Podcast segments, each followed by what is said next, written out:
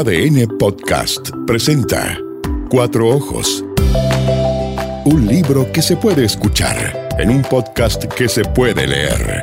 Con Pancho Moat y Marcela Aguilar.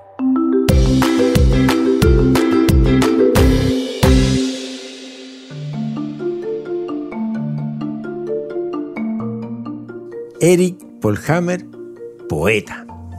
Profesor de castellano. Autor de, entre otros libros, Gracias por la atención dispensada, Vírgenes de Chile, Bajo la influencia de la poesía. Y hay unos bonitos libros, unas antologías, Pancho. Hay una que es de Lolita, que se llama Sí, Primera y Última. Primera y última que ah, se suponía que no, no iba a publicar más Eric después de primera y última, que es del 2014. Pero es que Ah, Ojo, una sí. antología que trabajamos con Cristóbal Joanón, que ha sido uno de los mejores lectores, críticos y cercanos a, a Eric. Eh, pero bueno, después reincidió con otra antología. Y además un libro de conversaciones con Dino Samoyedo, eh, que está muy entretenido. Y esta que se llama Helicópteros, Este es Poesía libro- Reunida. Sí, es la antología más completa de, de Eric Polhammer porque incluye además poemas inéditos. De la Universidad de Eh, Valparaíso, de la sí, editorial de, de la la UB, Universidad de la Valparaíso. estupenda editorial de la UB. Y además están separados por libro y en algunos casos también por tema. ¿ah? Hay una sección poemas redondos, por ejemplo, con poemas de fútbol. Hay una oda a Jan Bosellur. Hay un elogio a Gorosito. Yo vi jugar a Jesús Trepiana. Soneto para Néstor Ítalo y Cela. Que además eran esos jugadores que Eric admiró de cabro chico, porque Isela, él es hincha de la católica, y Isela, ¿no es cierto?, despuntó cuando Eric Polhammer, Eric Sven Polhammer, era un cabro chico. Y es el- el- lo amoroso que es para, para tratar a Néstor Ítalo y Cela y convertirlo en un poema, Oda al Tacataca, Marcelo. Eh, y tiene, bueno, poemas dispersos eh, y poemas inéditos.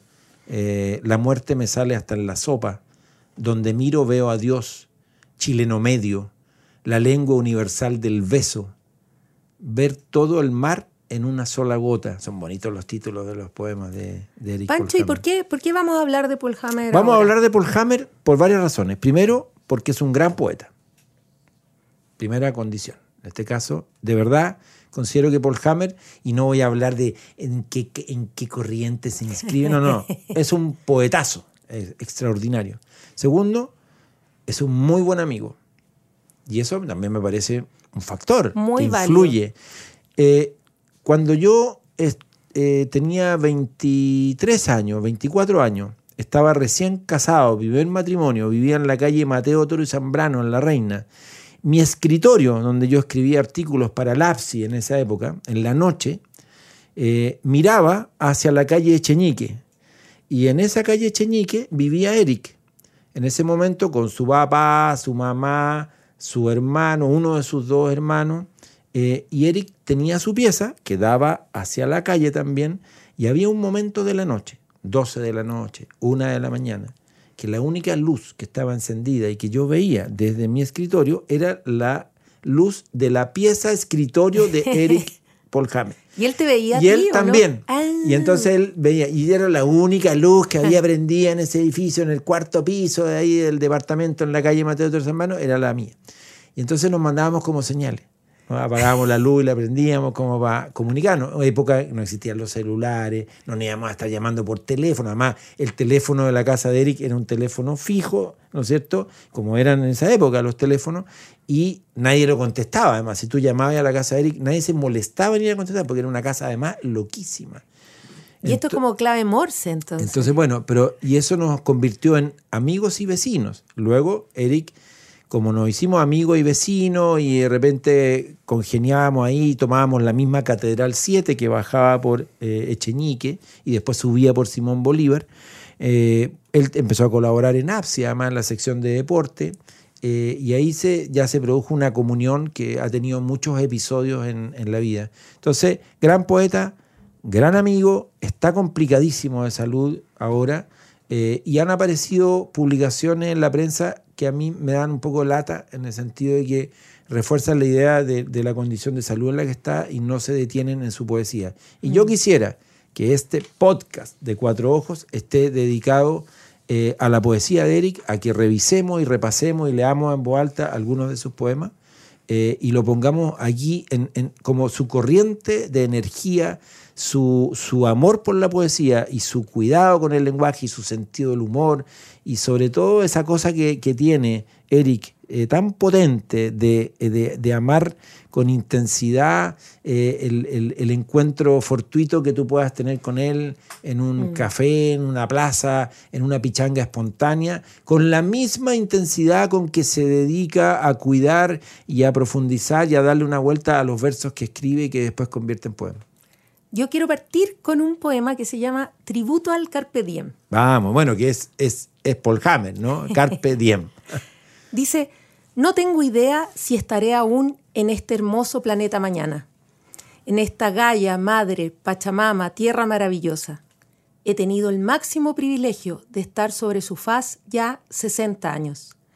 Si Dios me concediera 90, le pediría de Yapa 120, mm. para alargar la fiesta al máximo posible, con todas sus muertes y agonías cotidianas, pese a la corrupción de la mala clase política, a la plaga emocional y a la peste de la pasta base, la ambición desenfrenada de enloquecidos empresarios y mis propios rollos personales pasajeros.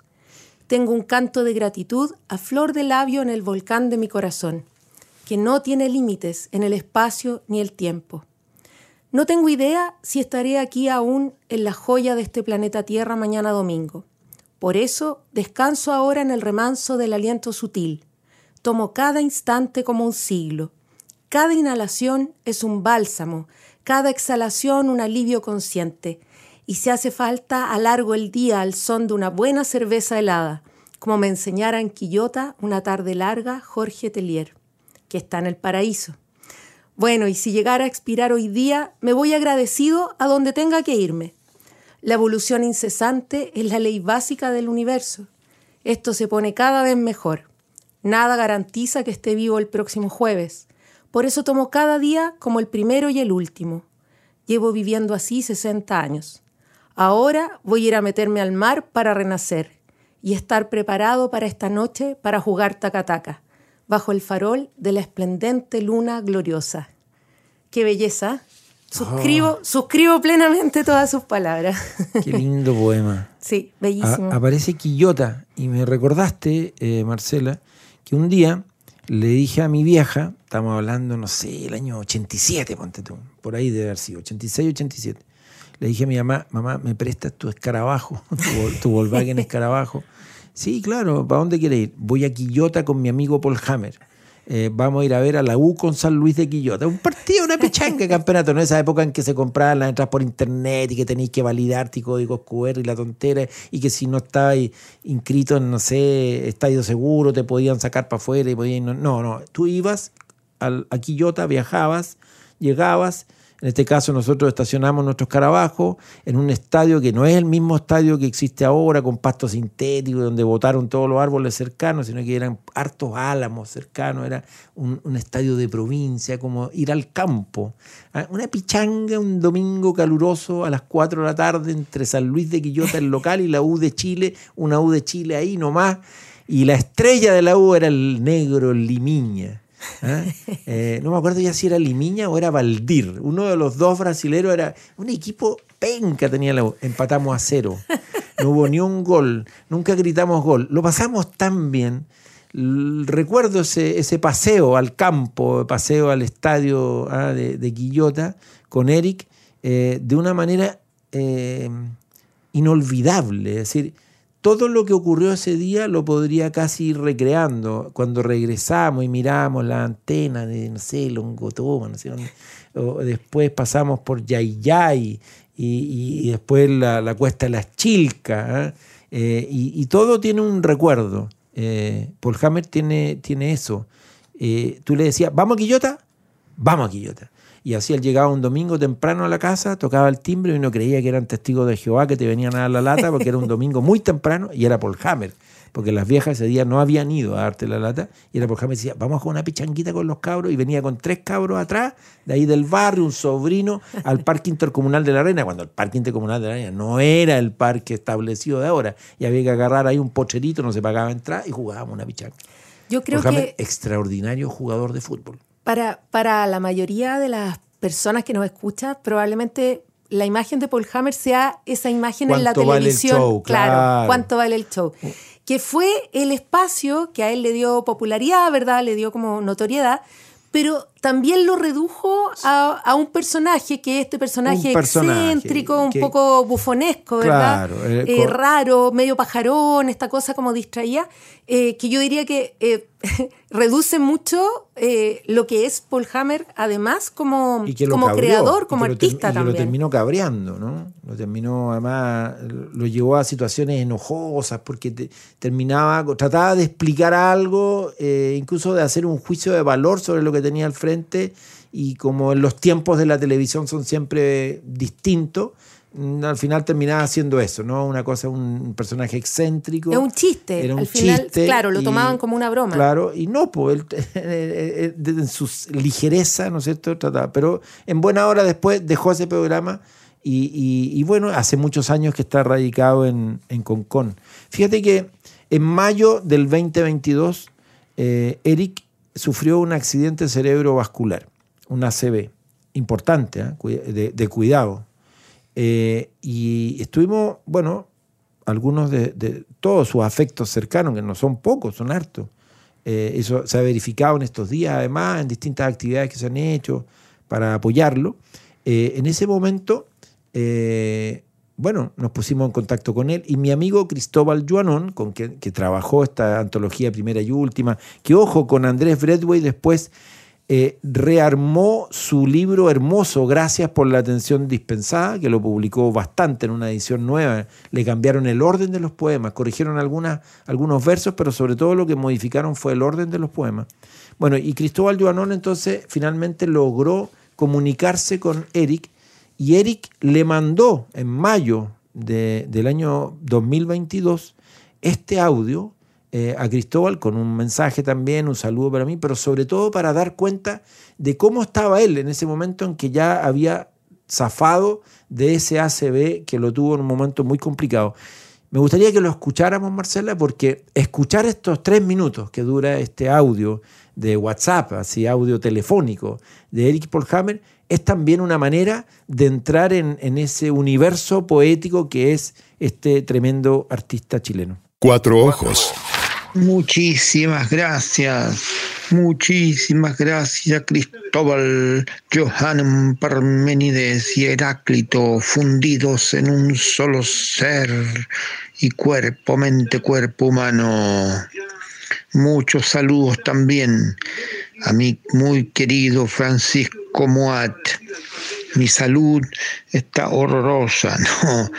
Eh, la salud, mi salud está bastante bien, eh, porque al disolverse el coágulo, eh, recuperé el fascinante universo de el lenguaje articulado que había perdido. No, no podía decir eh, acequia, árbol, milagro, álamo, sauce, poesía, decía. Entonces, en un momento, el médico, el neurólogo, dijo esto es grave. Pero desde el yo estoico, del, del yo observante que uno es, observar desde dentro todo de manera imparcial, de eso que hablan en la psicología, de cierta psicología de la super alma, psicología hindú. La super alma observa todo de manera imparcial. Entonces, a que me da cuenta perfectamente que era una situación, un ataque cerebrovascular grave, no estuve grave, no, no lo tomé a, a la grave, permanecí sereno conectado las 24 horas al río sereno de la respiración y hasta que se disolvió al tercer día el coágulo y recuperé no solamente la alegría regocijante de vivir, sino la salud. Entonces no está perfecta, evidentemente. Tengo que cuidarme mucho del azúcar de, eh, en la sangre. Eh, ¿Qué más puedo decir? Ah, que en gratitud a vuestra magnífica preocupación amorosa, le leeré el poema Barrio Reconquistado de Jorge Luis Borges, solamente los dos primeros versos. Nadie percibió la belleza de los habituales caminos. Muchas gracias, queridísimo, queridísimo Cristóbal Parménides, Heráclito, Johano.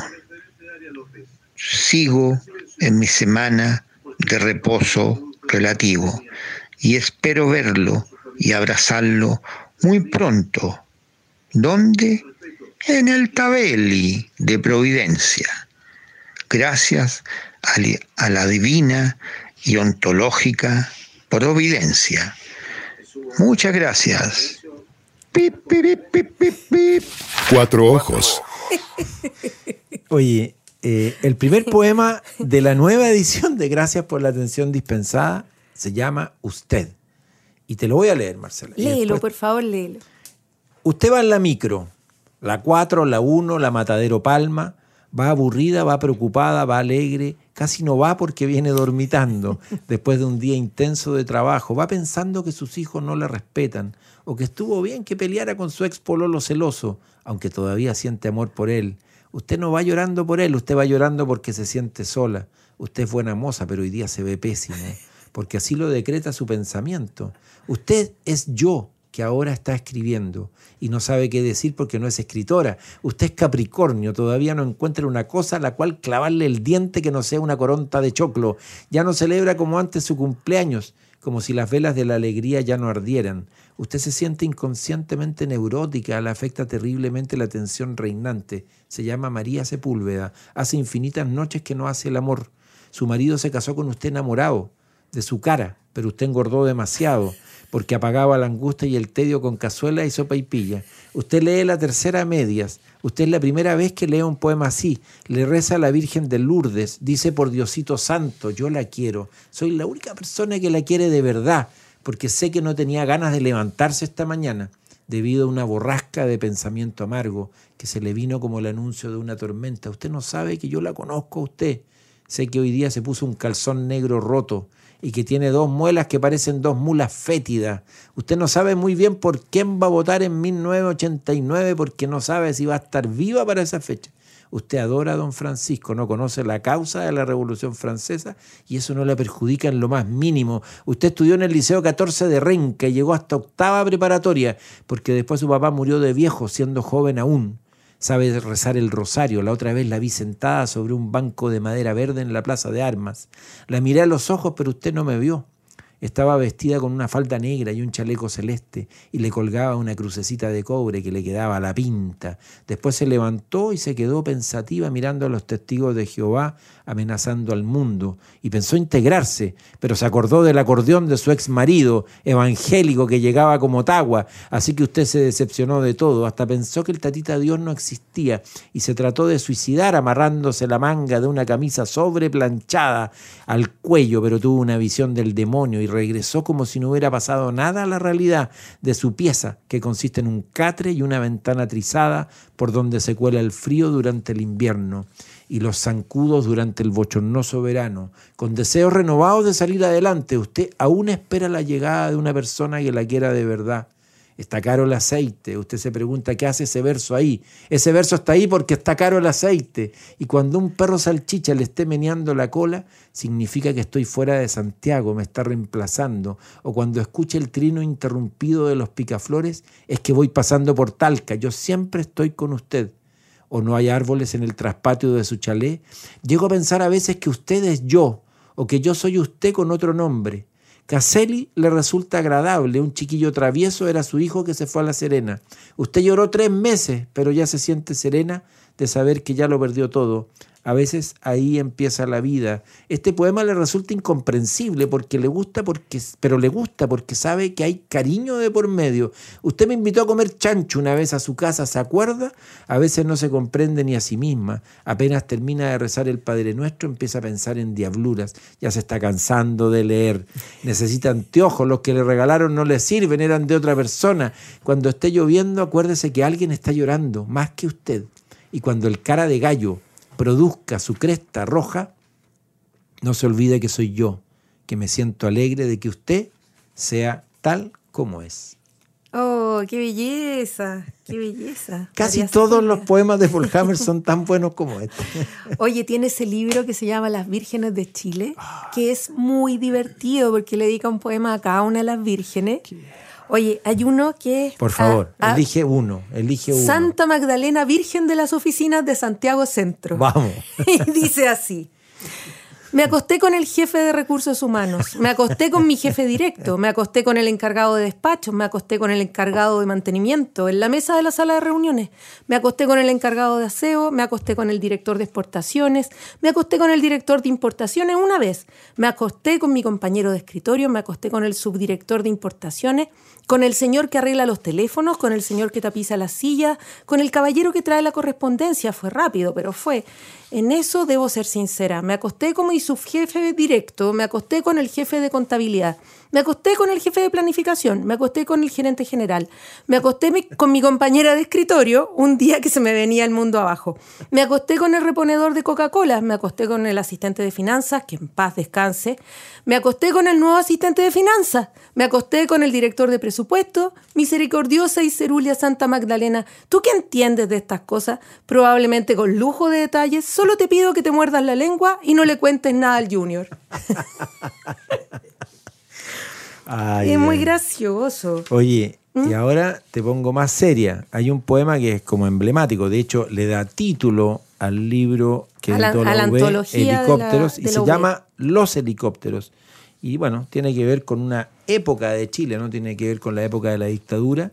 Eh, fue escrito en esos años y dice así, Los helicópteros de Eric Polhammer. Hasta que llegaron los helicópteros y los helicópteros se establecieron desde allí hasta siempre, girando y zumbando como tábanos de acero los helicópteros, girando sobre nuestros cerebros, zumbando sobre nuestros cerebros, que desde allí en adelante se limitaron a recordar las épocas previas a los helicópteros, épocas llenas de esperanzas aquellas, épocas que si bien hasta que llegaron los helicópteros con su ronquido, hasta que llegaron los helicópteros con su zumbido, que se infiltró hasta siempre en las estructuras cerebrales de las generaciones posteriores a las nuestras, posteriores a las generaciones anteriores, que intentando llevar a cabo la esperanza, fueron sorprendidos por el ronquido de los helicópteros, poniéndose término así a una visión de la vida de la historia y de las cosas distinta a la llegada de los helicópteros, imponiendo estos lo que sería denominado por los historiadores venideros como el sistema de rodaje de los helicópteros concéntricos y que no fue otra cosa que el continuo ir, venir, ir, venir, ir, venir de los helicópteros en torno a un mismo círculo bajo el cual nacieron, vivieron y murieron el resto de las generaciones. Bueno, algo que creo que es eh, bonito de este momento de lectura de Paul Hammer es que te demuestra que su poesía eh, está vigente, está viva y se puede leer hoy probablemente mejor que en aquella época en que esa figura mediática como que llenaba todo, como que llenaba la pantalla, llenaba la, imaginación de las personas. Eh, entonces, ese personaje, Paul Hammer, ha dejado paso a lo que él siempre fue, que es el poeta Paul Hammer. Sí, me llevé primera y última la antología de Eric Polhammer que publicamos en Lolita ahora eh, a un viaje que hice a Montevideo. Y fíjate que me pasó algo muy loco. Elegí ese libro en particular para que me acompañara y todos los días leía un poema, dos poemas, en el aeropuerto, en la casa de mi hijo, allá en el barrio La Comercial, en la calle Isla de Gorriti. Salía de repente a la calle y me iba con el libro en la mano a comprar al almacén y leía otro poema de Paul Hammer. ¿Y sabéis lo que me pasó, Marcelo? Un poco tiene que ver con lo que acabas de decir. Que me conecté con él. Era estar hablando con Eric. Él ahora tiene dificultades. En el momento que nosotros estamos grabando esto, dificultades para hablar, dificultades para leer, dificultades para expresarse. Y, y leer sus poemas era conversar con él, encontrarme con él. Me emocioné. Ya, no, hasta aquí. hasta aquí, hasta aquí lo dejo, pero lo que quiero de nuevo poner de relieve, yo creo que lo estamos haciendo en este preciso instante, Marcela, es eh, nada, decir, aquí está la poesía, se puede encontrar en internet, está en sus libros. Eh, estoy seguro que Eric Paul Hammer le escribió más de un poema a cada uno de los que está escuchando aquí. Es cuestión de ir a buscarlo y encontrarlo y leérselo a sí mismo y de esa forma seguir conversando con Eric. Es una poesía muy, muy acogedora, es una poesía muy, muy cercana, es un lenguaje muy, muy chileno también. Eh, y yo creo que eso ayuda como a, esto que dices tú. yo creo que no es necesario haber sido amigo de Paul Hammer como eres tú, amigo, digamos, amigo del barrio, amigo de, la cuadra del frente. Eh, creo que cualquiera de nosotros puede conectar con Paul Hammer y, encontrar esa, esa amistad en, en, sus versos, en, sus en sus libros. Sí, lo que me dan ganas de decirle a todos los artistas, a todas las escritoras, escritores, cineastas, no sé, fotógrafos, hombres, mujeres, viejos, muertos ya muchos de ellos, eh, gracias, Gracias por, eh, gracias por la atención dispensada. Se llama un libro de Paul Hammer. Gracias a ti, Eric Paul Hammer, por regalarnos la posibilidad aquí en este modesto podcast llamado Cuatro Ojos de leer tus poemas y de seguir dándole, no sé, una, de seguir empujando esa corriente de aire de tu, de tu poesía. Eso. Gracias, Paul Hammer. Gracias, Marcelo. Gracias, Paul. ADN Podcast presentó. Cuatro Ojos. Libros que se hacen escuchar en un podcast que se puede leer. Con Pancho Moat y Marcela Aguilar.